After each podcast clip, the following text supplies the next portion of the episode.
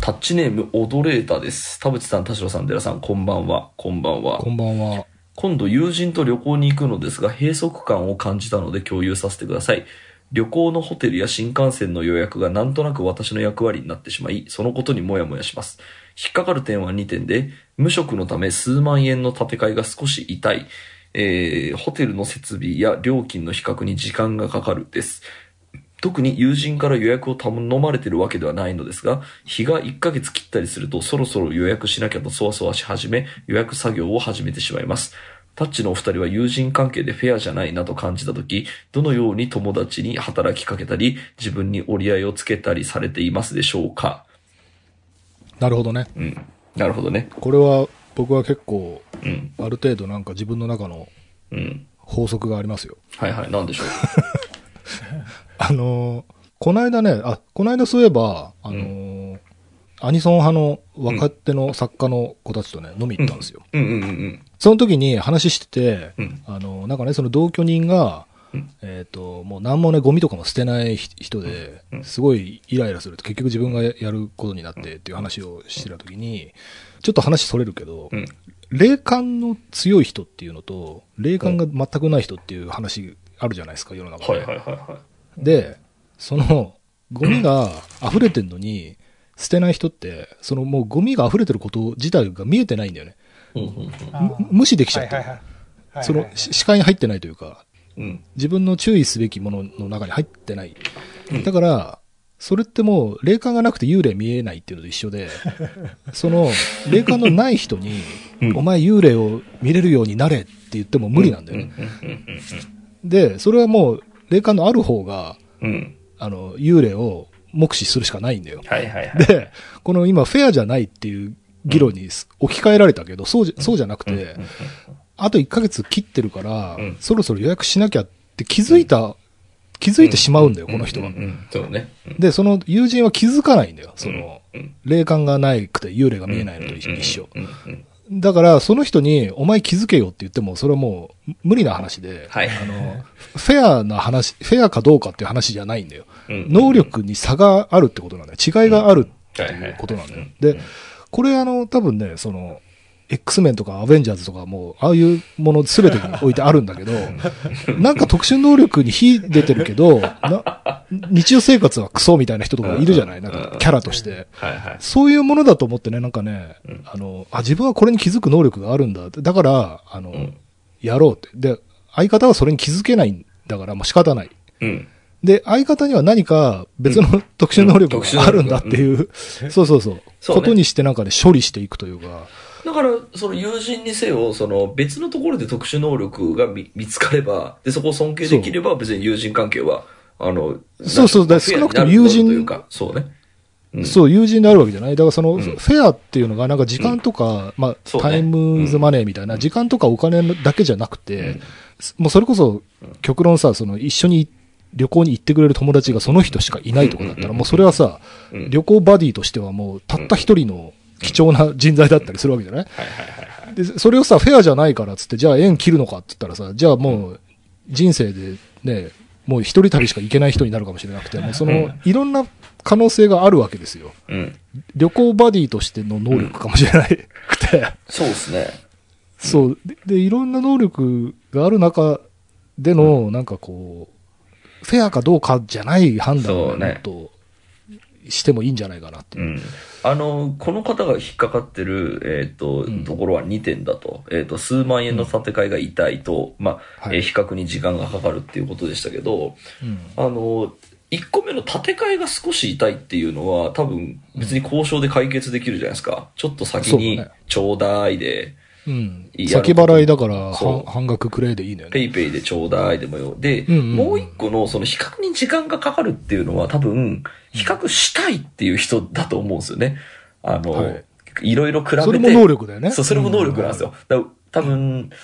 あの、それを、その、ストレスとかモヤモヤではなくて、やはりワクワク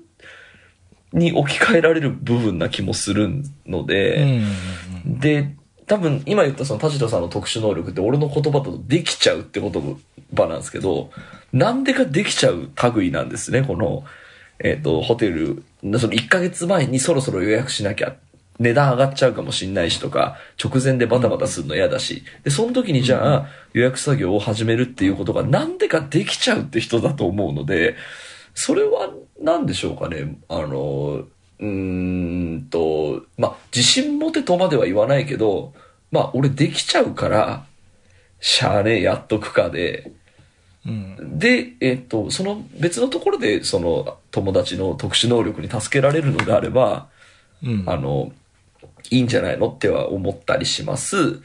で、はいうんと、俺の話だと、例えば、あの、店とか予約してもらうのすごい好きなんですよ。俺自分で探すとか、俺電話できないから、あの、なんですけど、なんか空気的に、あれこれ、俺がやった方が、あの、うん。良いかもって思った時には、そのスイッチを入れると、できちゃうんですよね。僕、はいはい個室探すの好きだし、あの、なんでしょう、こう営業時間とかを片っ端からバッて調べるのも多分そんなに嫌いじゃない、嫌いじゃないっていうか、なんでしょうかね、やれと言われたらできちゃうし、気になっちゃうので、で、あの、なんでしょう、別にその、バシバシ段取りを決めてくれる、その予約マンが他にいれば、うわ、助かるって思うけど、俺電話するの嫌だし、助かるわって思うんだけど、なんか空気的にこれは俺がやるのがなんか、俺的にもストレスないのではって思うと、なんかね、やれちゃうんだよね。はい。うん。だからそこのその自分のこう、心スイッチのこう、入れ方みたいな、そのもやもやするんだけどスイッチ入れちゃえば、結わ構腹決めてできちゃうみたいなところは俺はある。うん。特殊能力だよね、それも一つの。で、多分その、これに予約したっていうことだったり、料あの料金をしっかり比較されたってことで、多分感謝されれば、この人報われると思うんですよね。うん。感謝されて、すありがとうねって言ってくれれば多分報われると思うから、この友人の人もありがとうって言ってほしいなって思うんですけど、はい。っていうことをちょっと思ったりしました。そうね。でも、とにかくなんかフェアとかあんまりこだわらない方がいいとう思っている。んこれあの恋人とかだったら絶対喧嘩しますね。フェアかフェアじゃないかみたいな。そうどんそうそうそう誰かと同居するとか。まあ、でこれでも友達もそうだね。バンドもそうだ。あの、うん。フェアか否かで、その、考え出すと、絶対イライラするから、その、その、絶対フェアじゃないんだよ。まあ、まあ、それをまず言いたい。そう、ね。絶対フェアじゃないから、それが、あの、いや、せめて、多分この方は、今多分91ぐらいに感じてて、せめて64ぐらいであれば、許せたところが、91ぐらいに感じてるから多分こういうメールをくれてるんだと思うんだけど、うん。でもね、91でもね、10-0じゃなきゃマシ。その、10-0になったらもう縁を切っていいと思うんだけど、そうだね、そうでいいこと言う。そう、91はね、82になったり、73になったり、あと、もっとね、長い時間をかけて55になったり、そうね。46になったりすることがあるそうですね、から、そうですね。うんその、自分がり、なんか利用されてるって思ったらもう縁切っていいと思うんだけど、そうね。うんあの、友達としての気持ちがある場合は、フェアかどうかはね、気にしない方がいいと思気にしない方がいいと思う。う。うんはい、気にしないでください。今週も始めます。はい。田代智和と。田淵智也のタッチレディオ。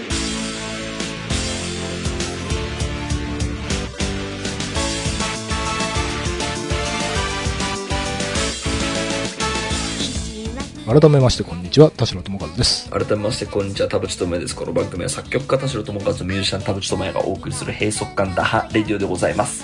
さあ、えっ、と、今週もですねって、もうこれもう4週間ぐらい言い続けてて、本当にマジ、こう、情けなくなってきたんですけど、でも仕方なくみたいな言い方しない方がいいんじゃない？これ、ここれ自体も楽しんで。楽しいんですよ楽しい雑談を楽しい雑なんかさ俺ちょっとちょっと全然話変わるんだけどなんかさ今日たまたま昨日か車で山下達郎のラジオが流れてたのよ。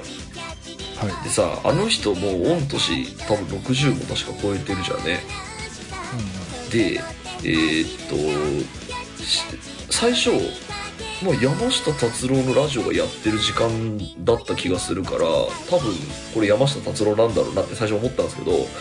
あまりに喋りがテキパキしててえ？ご老人の入り口に立ってるとは思えない あの快活さだなと思って。で、その時に思ったのはあこの人毎週喋ってるからうん。ちゃんとこれだけ喋りが若々しくいられるんだなって思った時にそれもあるかもね。あのーなので今そのバタバタしているのでっていうあの言い訳を今 あの亡き者にしたいと思って今言ってるんですけど毎週喋るって大事よ っていう話を今確かにね。ちょっと思った。なんか今ちょっと調べたら70歳だそうですよ。70歳でしょ、なんか本当にこれ10年毎週喋る場所があるって言って俺もなんかさ仕事だって言われるとねちょっと毎週なんでしょう喋る専門じゃないので喋るっていうのは結構ストレスなのよ。だからその仕事だったら多分もしかしたら断ってるレベルのものかもしれないだけど、うん。これが何のこうストレスもなく10年続いてるっていうことで多分受けている恩恵は毎週喋っているっていう人確かにね。は結構あの自分のこうアンチエイジングに一役買っているかもしれないああ、でもね、それはそうかも。俺もそうかもしうんれない。わかる。なので感謝していますタッチレディオに 今週も楽しく雑談します 30分間あなたの変則感をダハタッチ。田代友和と。えーどうする？じゃあ田代さんメモを読む。えー僕ど、じゃあちょっとタッチメモ、うん。本当あの、ちっちゃい話なんですけど、うん。えっ、と、まあ相変わらずね、いろいろ映画見たり、いろいろアニメ見たりしてますけど、悪い宇宙人や怪物が醜い見た目なのは、ルッキズムっていういいこと言うね。メモ、メモをしてまして、うん。これでもね、解決法がないんだよ、実は。映像表現で。うん。その悪いやつが悪そうな見た目をしているっていうことでしか映像表現ってできなくない？うん。そのサスペンスとかでさ、実は良さそうな人が悪人だったみたいなのあるよ。あるね。あの、そういうことじゃなくて、その、う宇宙から敵、なんていうのかな、地球人と敵対するな生物がやってきたっていう時にさ、その、まあ、エイリアンだったりさ、その、うん。ちょっと uglyな見た目であるっていうのってもう鉄板になっちゃってて、うん。ここれを覆そうとすると多分ギャグになるんだよね。ああはいはいはいはい。で、やっぱりそのルッキズムが敷いてきたレールって非常にこう、なんていうのかな、長く、あうん。の、歴史のあるものでうん、これを覆そうとするとね、あの、やっぱギャグにしか多分ならないんだろうなっていうのをちょっあと最近感じてて、まあストーリーテリング的にもその見た目のメッセージ性って結構重要ですもんね、そうそうそうそうそう。うん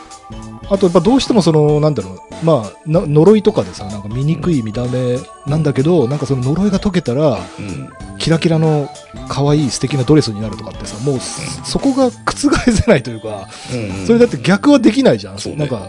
共感しづらいというかさ。うんうん。で、この、なんかその、悪いものとか、うんあの、敵とかが、なんか、ひどい見た目とか汚らしいとか、あ、あその、これってもう、どうにもできねえなっていうことを感じて、うん。で、これ別になんか、なんだろう、閉塞感とかじゃなくて、うんうん。あ、このルッキズムって多分もう、解決しないな、俺が生きてる間はって思った。なるほど。それをだからルル ルッキズムと呼ぶかどうかみたいな話じゃないかなという気はしますけどね。でもその悪い奴が悪い顔してるっていうのってさ、はいはいルッキズムじゃないの？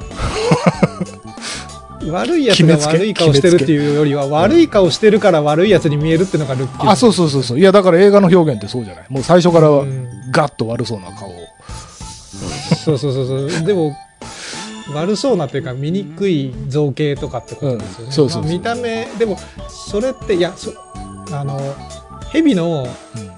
え猫が、猫の隣にキュウリをいたら蛇かと思ってびっくりするみたいな、うんうんうんうん。あの反応に近い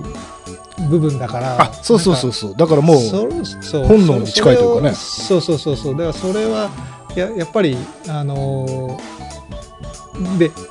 これだから線引き難しいんですよねそれをルッキズムと呼ぶのかどうかっていう話で僕最近あの仕事の中で遭遇した場面で言うとはい。なんかあのーちょっと啓蒙的なあのアニメーションを作るときにあのデジタル、えーエコーチェンバーとかそういうのを啓蒙する、うん。良くないよって啓蒙する、えーアニメを作ろうってなったときにあのエコーチェンババアって書いにしてあのおばあさんの身なりを したあのフィルターバブルに包まれた、はい。あのいいね。ばあの怪獣っていう設定でキャラクター作ったら、でそれがどんな性格かっていうとなんか一回こう好きって言ってこっちがあのチョイスしたらその同じもんばっかり進めてくるおせっかいなババアですっていうはい。キャラ設定にしたら、うん。これババアに対する バイアスですよねっていうふうに言われて、これバイアスで要はおおばさんイコールおせっかいみたいな、はい。あのおばあさんイコールおせっかいみたいなのってバイアスですよねそれだけに限らずなんか何でもこう、えー、とフェイクニュースとかを、えー思わず拡散したくなってしまうよう拡散させるようなはい。正義感の持ち主みたいなやつをあのえっ、となんだっけな。誤情報偽偽誤情報っていうのを、あのまあ赤い帽子をかぶらせてえっ、とフェイクニュースをまき散らすみたいな、うん。誤情報王みたいな大統領みたいな形にしたら それもそれも特定の人を想起させるっていうはい。話になり、うんそうで要はこれバイアスとコンテクスト社会的なコンテクストのはい。境目ってどうやってつけ線引きってどうやって引くんですかみたいなことにちょっとねなりまして、難しい。職業そう職業差別とかってはい。もちろんあるのは分かりますよそのうんこの仕事やってるやつはみたいな。はい。だけどそれって社会的なコンテクストコンセンサスみたいな部分はい。を利用したうん創作じゃないですかっていうのと、すごくこう、調節するのむずいなと思ったんですよね。ん。これもう引っ込めましたけど、僕は。あんまり、まあ確かになって言って。うん。あでもななんそう、今それで聞いててね、あの、なんだっけな、えっ、と、あ、あれ、あの、ツイッターとかで見かける、あの、増税メガネっていう言葉の、あはいはいはいそのね、メガネは、その、視力の悪い人がつける矯正器具であって、それを揶揄するのはおかしいっていうね。で、うん。その、メガネであるってことをさ、まあ、要は、あの、デブとかハゲとかと同じだよね。その、チビとかさ、これは俺も良くないと思うね。うん。その、そうね。本来言いたかったこととは関係のない。部分、部分じゃない？うん。その、なんか、増税首相とかであればさ、別にな何もおかしくなかったのに、わざわざ面白い方に言い換えるから、その、差別感が生まれるというか、そうね。いやね私もあれ好きじゃないね。そう、だからね、その、俺ちょっと話戻すと、その、醜い宇宙人が攻めてくると、で、それは人類にとって敵であるっていう部分が別に、醜くある必要はないわけだよ、その、地球を攻めてくるあに当たってさ。そうね。はいそう。で、なんでそれを醜くしなければ、その世間が納得しないのかっていうところが、やっぱり、これちょっとすごいあのレベルの低い質問になっちゃうかもしれないですけどめちゃめちゃ可愛い宇宙人が来て超地球を破壊するみたいなうん。のだったら、そうえーとでもいいね見見にくくないわけでしょ？見にくくないっていうのは、それさっき田代さんの言葉で言うとギャグになっちゃう、あの、ティム・バートンがね、あの、マーズ・アタックっていうのを撮った時に、うん最初友好的な宇宙人かと思ったらめっちゃ殺してくるっていうシーンがあるんだけど、あの瞬間にやっぱりギャグになるんだよね。ああ、ギャグになるんだ。そっかそっか。なんかその、こアカデミー賞とか。かを受賞する作品にはならなくなる。うん。そこでも結構あただ重要ですね、うんただそれで言うと、あの、第9地区はすごくうまくいいってた。ああ、そのなるほど、なるほど。あの宇宙人の造形は醜い感じなんだけど、ん。あの、全然人間と変わらない、いろいろ、うん。なんていうのかな、うん社会があってっていう感じで、あれはすごく描き方が上手だったんだけど、でもあれも、やっぱニール・ブロムカンプという人が、確かアフリカ出身だったっけかな、うん。なんか、うん。そのアパルトヘイトとかを、うん。あの、テーマにあれを描いてるから、そう、うん。わざとそこは、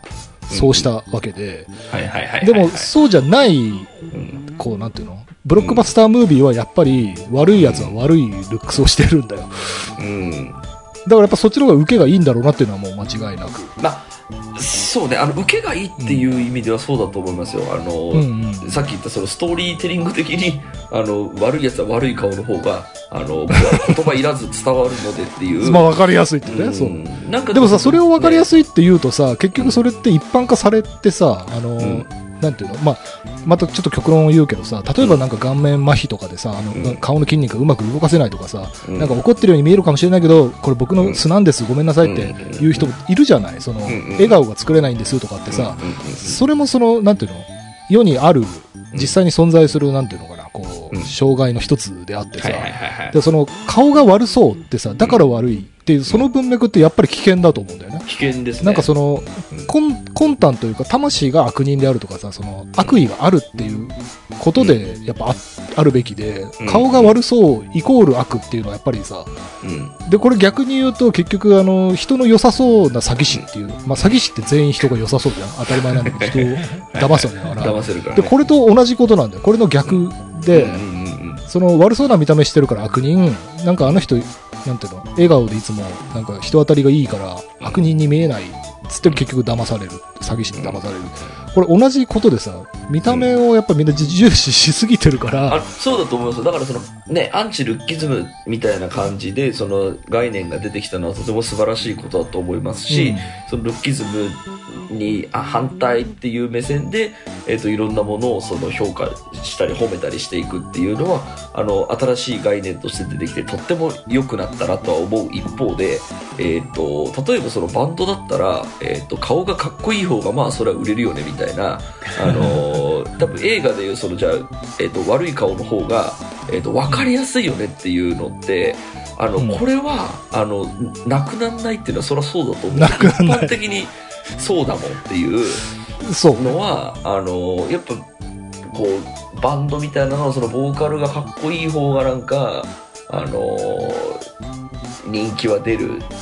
し、うん。そのっていうそのまあそれこそ歌詞とかもその分かりやすい歌詞の方が多くの人にそのさせるしみたいなのでやっぱうんこう分かりやすい歌詞最高って言ってその業界がそれをこうそういう風に先導していくみたいな感じっていうのはやっぱ分かりやすい方が売れるからであってでこれはそうなんだよね。あの全員のその例えば、まあ、音楽の話だともう国民全員の音楽レベルを、えー、と一定にしたりちょっと,、まあこえー、と規制はないんですけど、えー、と上げるっていうことはできないじゃないですか。うん。うん、でけ結局その一番売れるものって分かりやすいものなのでまあ仕方なくこうなるよねっていうのはその宇宙人が見にくいっていうのはまあそりゃそうだろうなって思うのでそのアンチルッキズムという概念が生まれてよかったけどまあ元々のやつもまあそりゃそうだよねであの そうだからっつって分かりやすいものをそのこう卑下したとこでその非難したとこでまあ別に実りはないよなっていうのはなんか思ったんですかね。まあそうね。うんまあそうなんですけど。まあちょっとその話はその辺にしといて、いいやちょっと僕もう一個読みたかったのがあった。はいはいちょっと全然めっちゃ違う話なんですけど、うんあのー僕が買い物するお店の中で唯一、まあ唯一というかまあ一つか二つぐらいしかないあのキャッシュしか使えないお店っていうのがあって、はいはいはいでそこでねこの間買い物した時にあのレジが人力なのね。そのレジの人が、えっとお金をレジに入れるんだけどでもその計算はレジがやってくれるやつ。あの自動でお釣りがジャラジャラって出てくるやつ。うんうん。でさ、確かね、えっといいくらだったっけ？なんかまあ、何千何百何十何円みたいなやつで、ん。ちょうど小銭ぴったりやったから、その、出したんだけど、うん。えっと、その俺の計算ではね、うん。5000円札が戻ってくる予定だったの。まあ、せめて1000円札が5枚戻ってくる予定だったんだけど、あ、すいませんっつって、え、何がすいませんかなと思ったら、なんかその、レジにおお金をジャラジャラって入れた時に、なんか1円、あの、センサーが認識しなかったみたいで、あの、要は、5000円戻ってくるはずが4999円のお釣りになりますっていうのね。で、で、でさ、で、俺、あ、あ、でも1円その、ほら、チャリンって下に戻ってるわけよ。その、要は、センサーで認識しなかった1円が戻ってきてるから、あ、でもこの1円足したら5000円ですよね、っつったら、いや、もう出ちゃったんでって言ったの。その、レジの人が。で、悲しいな。俺で、それ聞いて、ちょっと久しぶりにカチンと来て、出ちゃったんでって、てって聞いたの？だっておかしくない？そのさ、いや、それ1円足したら5000円じゃん。5000円だね。それだってレジの金はさ、カウントは合ってんだから。やってるねで、で、俺も昔レジのバイトしてたことがあるから分かるんだけど、うんあの、レジの中の金が最終的に合ってりゃいいからって。言ってくれてたんだよ。でさ、お俺もそう思うわけ。うんその、いや、もう出ちゃったんでってさ、何言ってんだろうと思って、うんで、そしたら、あ、ちょっとじゃあ、あの、人を呼びますみたいになって、あれ、店内放送でさ、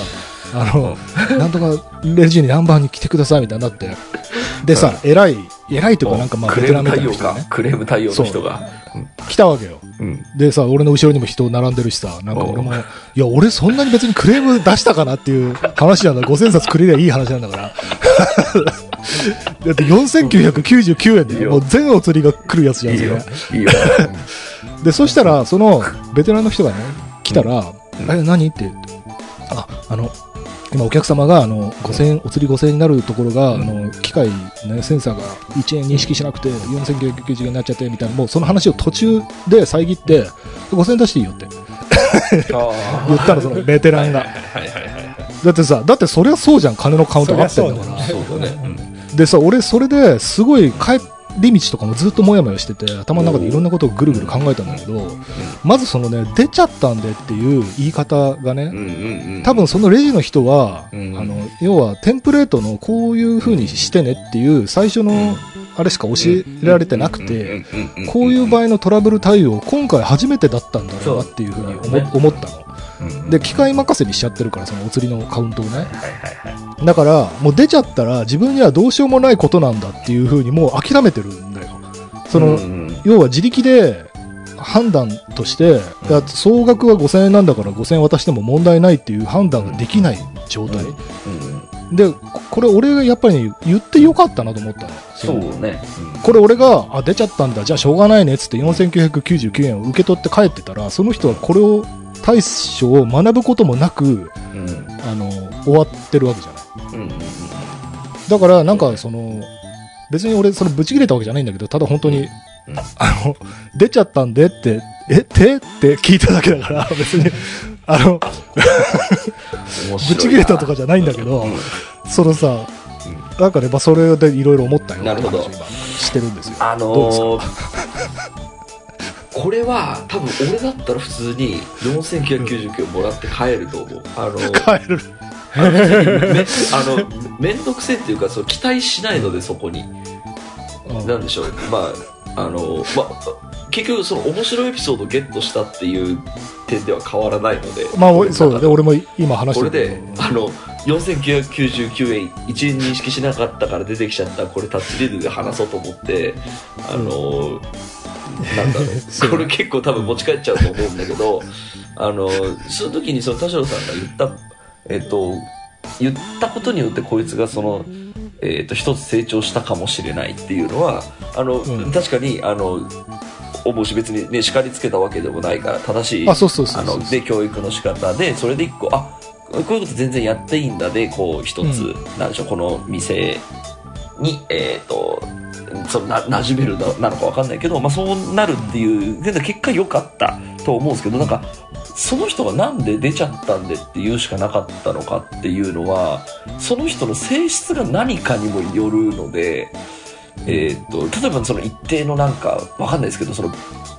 こう、な病気っていうわけじゃないけど、まあでもパニックにはなってると思うんだよ。その対応ができない。として、でその時に、なんか、あの、へ勝手なことすると店長に超どやされたことがあるから、うんわかるよ、えーわかるよ。勝手なことはうんできないというので、これ出ちゃったんで、で、うんなんとか収まってくると思って、多分とっさに出た言葉っていう可能性もある。はい。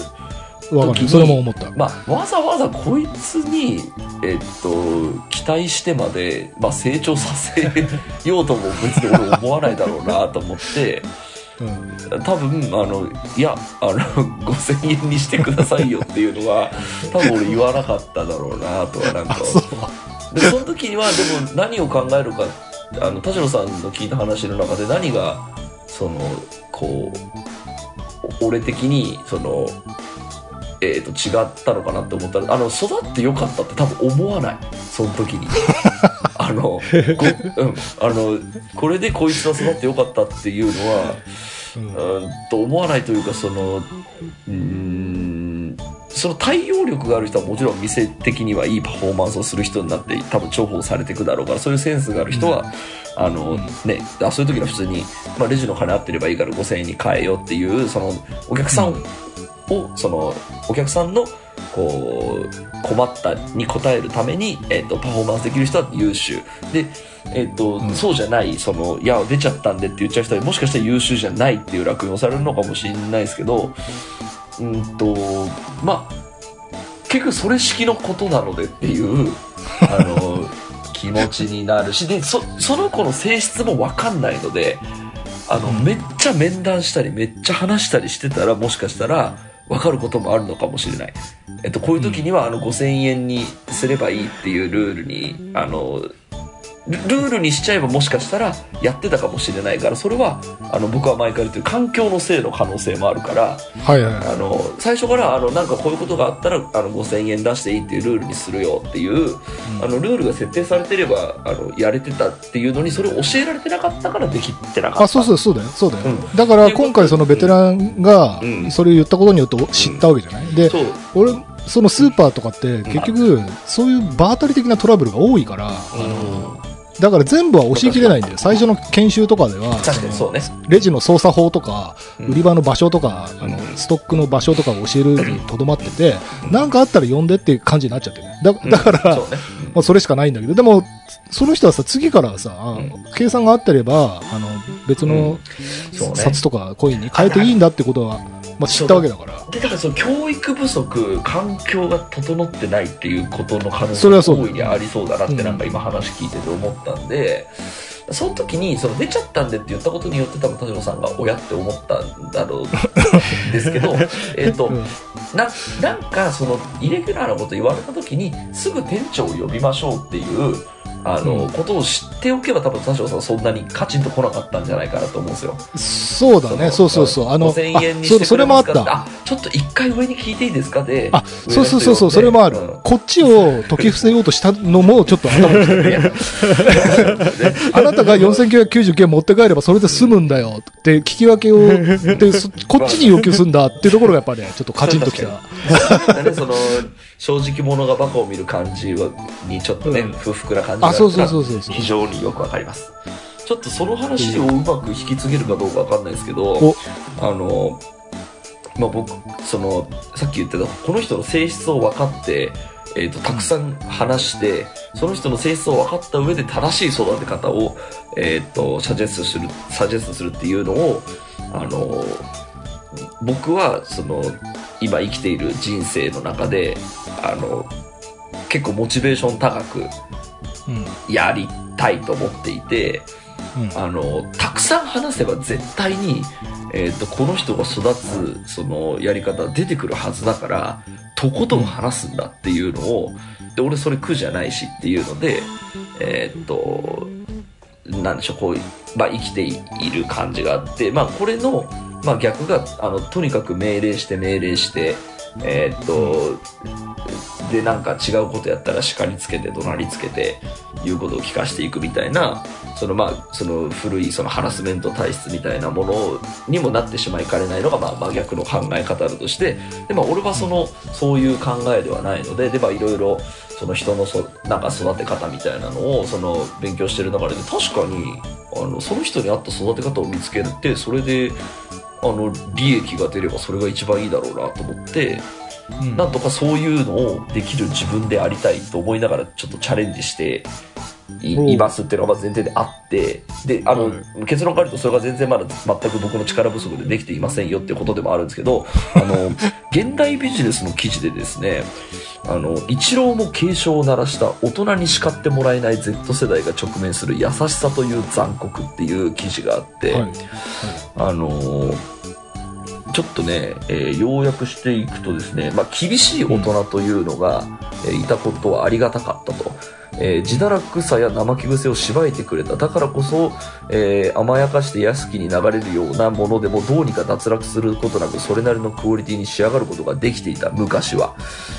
で、えっ、と、自分、えっ、と、若い子たちに対して欲望を厳しくにして生活するのは、えっ、と、正しいと。厳しい大人であれ、叱りつけていけ、しごき上げていけ。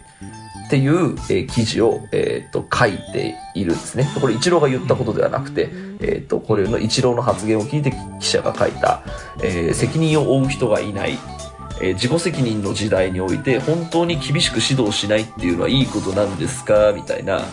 まあ、記事が、まあ、あるんですよ。で、えーっと、もう一文ぐらいちょっと言いたいんですけど、そもそも教える側にはメリットはほとんどないのに、教える相手の尊厳や心理的安全性をおもんぱかってまで、まるでお客様のように、えー対応しなければならないというのは、こう言ってはなんだが、さすがにめんどくさい。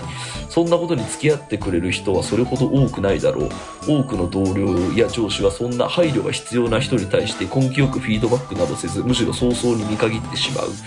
まあ、みたいなことを書いてあって、うん。あのー僕はですね、もう、腹立たしさを通り越して、もうね、もう、やめよっかなってちょっと思うぐらい、とっても悲しい気持ちになりました。なんか。もう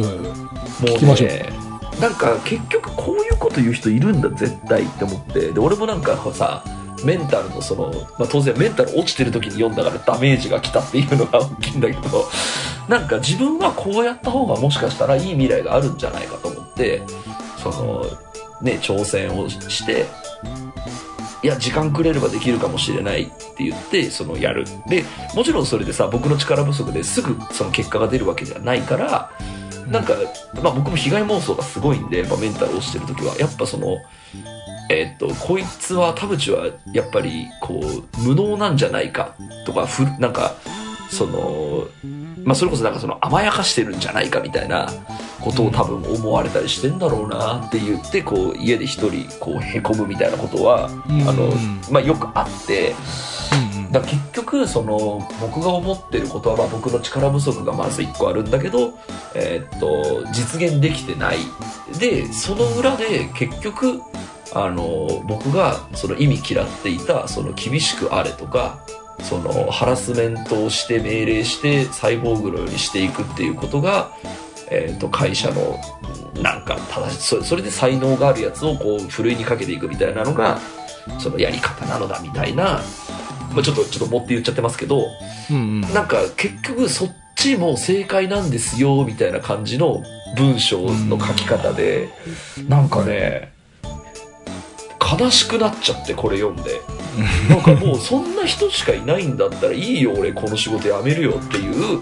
あの感じになる。だ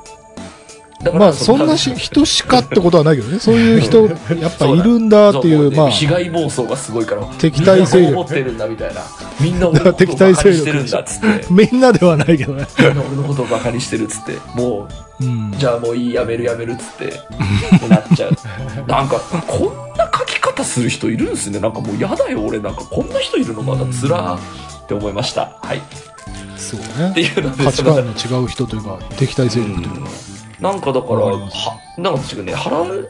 腹立つを通り越してっていううん。ことでもなくて通り越してもなくて腹立つもないのなんかただ悲しい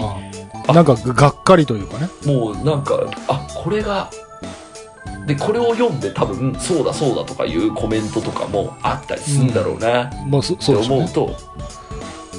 つらってちょっと思って だからそのそうだよな。人人一人一人に合ったその育て方を一生懸命話して一生懸命研究して一生懸命楽してトライアンドエラーを繰り返しながら少しでも一人一人がこう幸せな人生を送れるようになんかやるっていうことをなんかちょっと生きがいとしてやろうと思ってた俺に対して随分水差すねっていう感じの悲しさね、どうある意味、だからその、別のやり方というかさ、あの、今パッともう頭に浮かんだのが、あの、フルメタルジャケットとかの映画で出てくる、あの、軍人がさ、もうめちゃくちゃ、お前らはゴミカスだ、みたいな、めちゃくちゃに罵倒されるんだけど、ん。実際の戦場が本当に地獄だから、なんかその、本当に地獄のトレーニングを乗り越えてないと生き残れないっていう、なんか、後からね、あの教官の厳しさ、優しさだったんだみたいなことっていうのが、割とあのアーミーもので描かれるんだけど、うんその極端な世界ではそういうこともあるんじゃないかなっていうふうには俺も思うんだよ。確かになんかそれこそその世界で戦うみたいなね、あの、スポーツとか、まあ、オリンピックとかもそうかもしれないけど、あと、なんだろう、あの、貧しい国からさ、もう本当スポーツでしか家族を養えないみたいなさ、もうあの人たち本当に命をかけてやってるから、そのうん、なんだろう、あの、自己責任とか、その、優しくしてほしいとかよりも、うん。自分や家族を養うにはもうこれしかないんだっていううん地獄のトレーニングに耐えるみたいな、あの、うん。人たちもいて、で、うんこれって多分同じ世界に住んでないんだよね。うんその、たまたま同じジャンルの競技をやってるっていうだけで、うん。その、選手一人一人の考え方がもう全然違う。うん。だから、軍人だってさ、例えば福利厚生がしっかりしてるから、なんとなく軍人になったって別に、あの、国を守りたいとか思ってもいないっていう人もいると思うんだよ、多分。うん。うん。で免許いいっぱい取れる人が、な多分ね、うんそういうのに近くて、その同じコミュニティにい所属してるんだけど、うんマインドが全然違う人たちがはいはいはいはい。で、仕方なさあの、あの、厳しくて、厳しくして残ったその一流の天才の人たちは、その、えっ、と、厳しいのが大丈夫な人だったと思うんですね。そうね。で、で、もちろん、その、厳しくしてくれた方が伸びるっていう人もいると思うんです。これは今でもいると思う。でも、それって、あの、まず最初に面談して、対話して、いろいろ聞いてって自分は厳しくしてくれた方がいいです。OK わかった。じゃあ厳しくするね。で、そいつには厳しくすりゃいいだけの話なのに、なんか、その、なんでかね、この文章のなんかさ、途中にも書いてあったけど、なんか、うん。えーっと、今の若い人が厳しい大人に出会える確率はものすごい勢いで低下していると言わざるを得ない。出会えたとしたら本当にラッキーだ。それが人生を変える出会いになる可能性は大いにあるからだ。苦労も多いし、自分の自由な時間も減ってしまうかもしれないが、絶対にその人を手放すべきではないみたいな。ああ、なるあほど、ね。の、そういう結構一方的なう。ーん、あの、こう、多分この人のあの目線の広い目線ではない、ものすごい狭い目線で、いや、あ文句言ってるだけかもしれないですけど、だからそういうことやってっから、その、例えば一つの業界から潜在的な天才がいなくなってた可能性超あるけどっていうのを、うん。なんかすごく思ったりしていて、で、特にまあエンタメ界とか、まあテレビ業界とかはもうそうだと思いますけど、なんか昔のイケイケの時はそれでよかったんですよ。その厳しくして、うんあの残った天才が天才だねでもてはしててよかったんですけど、なんか、その先が見えてるっていうこのカルチャーにおいて、うーんと、だったら、それぞれのやり方で一番利益が上がるやり方を考えるっていう方が、なんか楽しくないっていう感じがするんだけど、それでもなんか厳しい、えっ、と、大人を増やせとか、厳しい大人に出会えたらラッキーだ、光栄と思えみたいな、辛い。そう、いや、どうここの、うんいや、いやいや、ここの記事、なんか途中に、こう、なんか優しさがあって、それって、新自由主義的な、うん。勝手なこう競争があって、脱落していくやつを自己責任で切り捨ててみたいなことって、書いてあるけど、なんか一方で、厳しくして勝ち上がってきたやつがやっぱり優秀だみたいなのって、もっと、新自由主義っぽいっていうか、どっちかというとピラミッド的な、その、うん軍軍軍人的な組織における、えーっと、ふるい分けの状況だと思うので、なんか、なんでここの人が敵だと思って思い込んでるこの新自由主義的なもの自分自身のことじゃないかっていう気がするし、でうんうん。だから田淵君も言ってるようなじゃあピラミッドじゃないところピラミッドじゃないよね世の中もうすでにみたいなところがやっぱりか持ち続けてる人はこの路路線でずっと行くし、うんいやピラミッドじゃないから別の山登りますみたいなことが、や別の山だったら可能性ありますこの人はみたいなことをすぐスイッチできるっていう世の中になりつつあるってことを考えると、やっぱこっちは古いしあとやっぱ僕一番気になるのはこれ読んだ人の立場がうん。これから頑張ろうっていう若い人なのかあの、むしろ上がった上の方にいる人で、うん。俺のやり方間違ってなかったんだ厳しくてもいいんだうん。みたいな、う免免罪符にししそうで嫌だなっていう、はいはい本当なの。それはそう。だ本当なのよ。だからこういうもんがあるもんでやっぱり厳しいのは大事だとか、なんかもうそれでさハラスメントなんか容認してるみたいな感じがめっちゃ腹立つんですよね。それは嫌だね。マジでハラスメント嫌いでだしもうなんかもうそう根絶したいと思ってるんだけど。いやわ若い人があの人は厳しいけどついていきたいってんだったら勝手にしろだし。あそうだね。まあ、それはいいんだけど、俺は厳しくいいややり方をしていて最近若いやつはついてこねえなっつってこの記事読んで、いややっぱりこれでいいんだっていうそうなっちゃった。ら寺さんそれはよくダメだねっていう。そう。そう辛い気持ちになだから難いしいよね、その、この記事もさ、本当にこのペライチの記事だからさ、その厳しい人っていうものの頭の中で思い描いてる想定図がさ、うん。多分それも人によって違うと思うんだよ。うんだから田淵君はもうハラスメント兄貴しかもう想像できてないわけなんでもこの愛のある厳しさなんだみたいな風な、んそのコンテクストでも頭の中で浮かんじゃってる人は、厳しさイコール、えっと悪ではないっていうところからもうはし始まってるから、そうね。うん。全然違うものを議論してるよね。あのこの人が多分意味嫌ってるものというかちょっといかがなものかって思ってるあの理由をちょっと肩持って、えーっと翻訳してみると確かにあのマネジメントにおいて、えーっと育て方が下手だとただ甘やかして終わりになる。えーっと伸ばし方も、あの提案できないっていう人が多分多い。で、なんかし、ハラスメントはいけないから叱ってはいけないからって言って、基本的に何も教えないっていう、えっ、と、人が多すぎるもんで、それに対して、いや、なんか厳しくない大人が増えましたね。これはいかがなものかって、多分思ってんだと思うんですよ。で、これは多分事実。あの、上司もちゃんと、あの、教育ができる、その教える、そう、教える側が無能っていうね、教んちゃんとえる能力がないっていうあの、マネジメントとかコーチングとかをちゃんと勉強し、すればできることを多分勉強している人が全員ではないから、あのー確かに、あの、優しくしたとこで、えっ、と、全員が育つってわけでは確かにないですっていうのも、あの、わかるとは思った。うんそう。でもなんかその、こう、例えば野球でもそのダルビッシュ有でも大谷翔平でもなんかその、あれをハラスメントで潰しとくこともできたと思うんですよね。学校が学校だったら。あとそのあの、あの人、あの人たちがもっと頭が悪かったら、こうするべきだって言って、はい、わかりましたって。でもそのダルビッシュと大谷翔平の今見てごらんなさいよっていうのを、見た時に、まあ、それこそあのここの間の甲子園でも慶応義塾が優勝したみたいなのもなんかそれでその成功することもあんじゃんっていうことがなんかようやく出てきてってあやっぱり育て方をまずえーと考えるっていうことから考え直した方がいいですねってようやく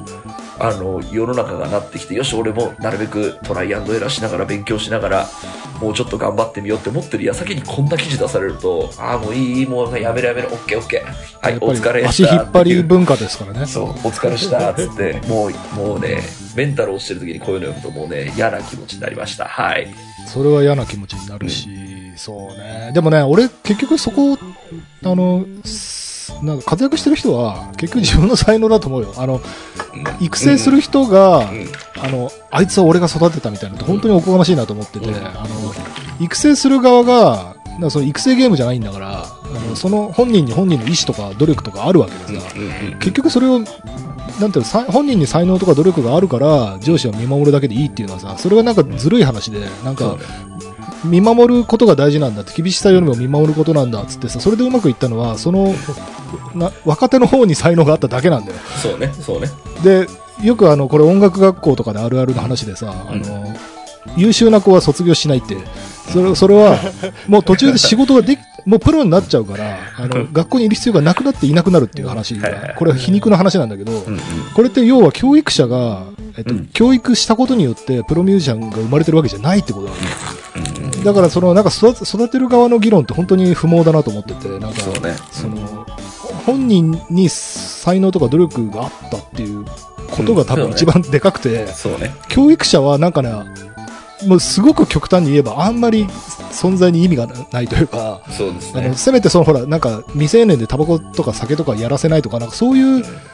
監視？なんか監監督というか、監督責任があれば、うん。それ以外の部分ってもう結果論なんじゃないかなっていや、ちょっだと思います、だと思いますよ。だよね。だから結局もともとそのね、イチローも警鐘を鳴らしたって言ってるけど、それイチローがなんでこんな一流になったかって、たまたまイチローが超練習好きだったからっていう、そうそうそうそう。一流はこんだけ素振りしてたよみたいな感じで、ということは一流になるにはいっぱい素振りした方がいいんだっていうのが、うんあの、まず、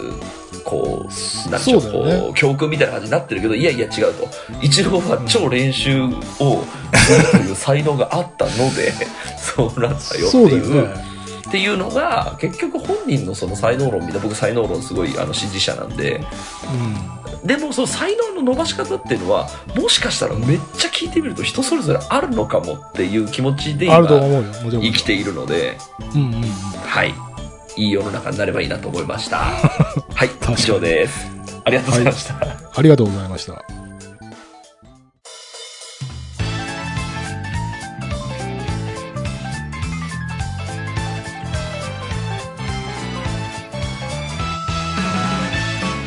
はい、エンディングのお時間でございます。今週もありがとうございました。ありがとうございま番組のご意見、ご感想、ブログのメールフォームよりお寄せください。タッチ2人に話してもらいたいこと大募集でございます。えー、e メールアドレスはタッチレディオアットマーク Gmail.com、tacchiradio アットマーク Gmail.com でございます。えー、オフィシャル X のホームでチェックしてくださいということで。いいね、でも雑談でちゃんと盛り上がって、なんか、ね。いい、いいラジオ。はい。ですかね。こんこんな感じで今日ちょっと、ちょっと告知、あ告告知、はい。告知、告告知で言うと、あのーはい、えっ、と、来これ12月の頭でしょ。僕12月の終わりに帰るんで、えっ、と、この間ちらっと喋りましたけど、せっかく日本に帰ってきたんだから、これ食べてをちゃんとツイッターで募集しましょうという、募集しますので、日本って大雑把に言っる。てるけど、東京でいいの？ど、どこで、えっとね、えっ、と、と東京だってか、あんま個人店とかにしちゃうと、本当にそこ行かなきゃいけなくなるので、そうそうそうそう。京都とかでそうそうそうそう、できれば、あの、全国で手に入る、まあ、ファファミレスコンビニチェーン系ああ、チェーン系とかね。そうそう。もう要はもう日本に来たらこれ食べたくなるよなみたいな、うんなんかあんまりはい、なるほど。えっ、とひとっておきのこの店みたいなこと言言われるといいあの大変なんで、はいそうだよね。そうじゃあ、ツイッターで募集しましょうってね。はいはいはい。なので、デラさんが日本に帰ってくるぞということで、みんなで楽しみにしておきましょう。はい今週はここまででございます。はい。お相手は田代智和と。田淵智也でした。ままた来週。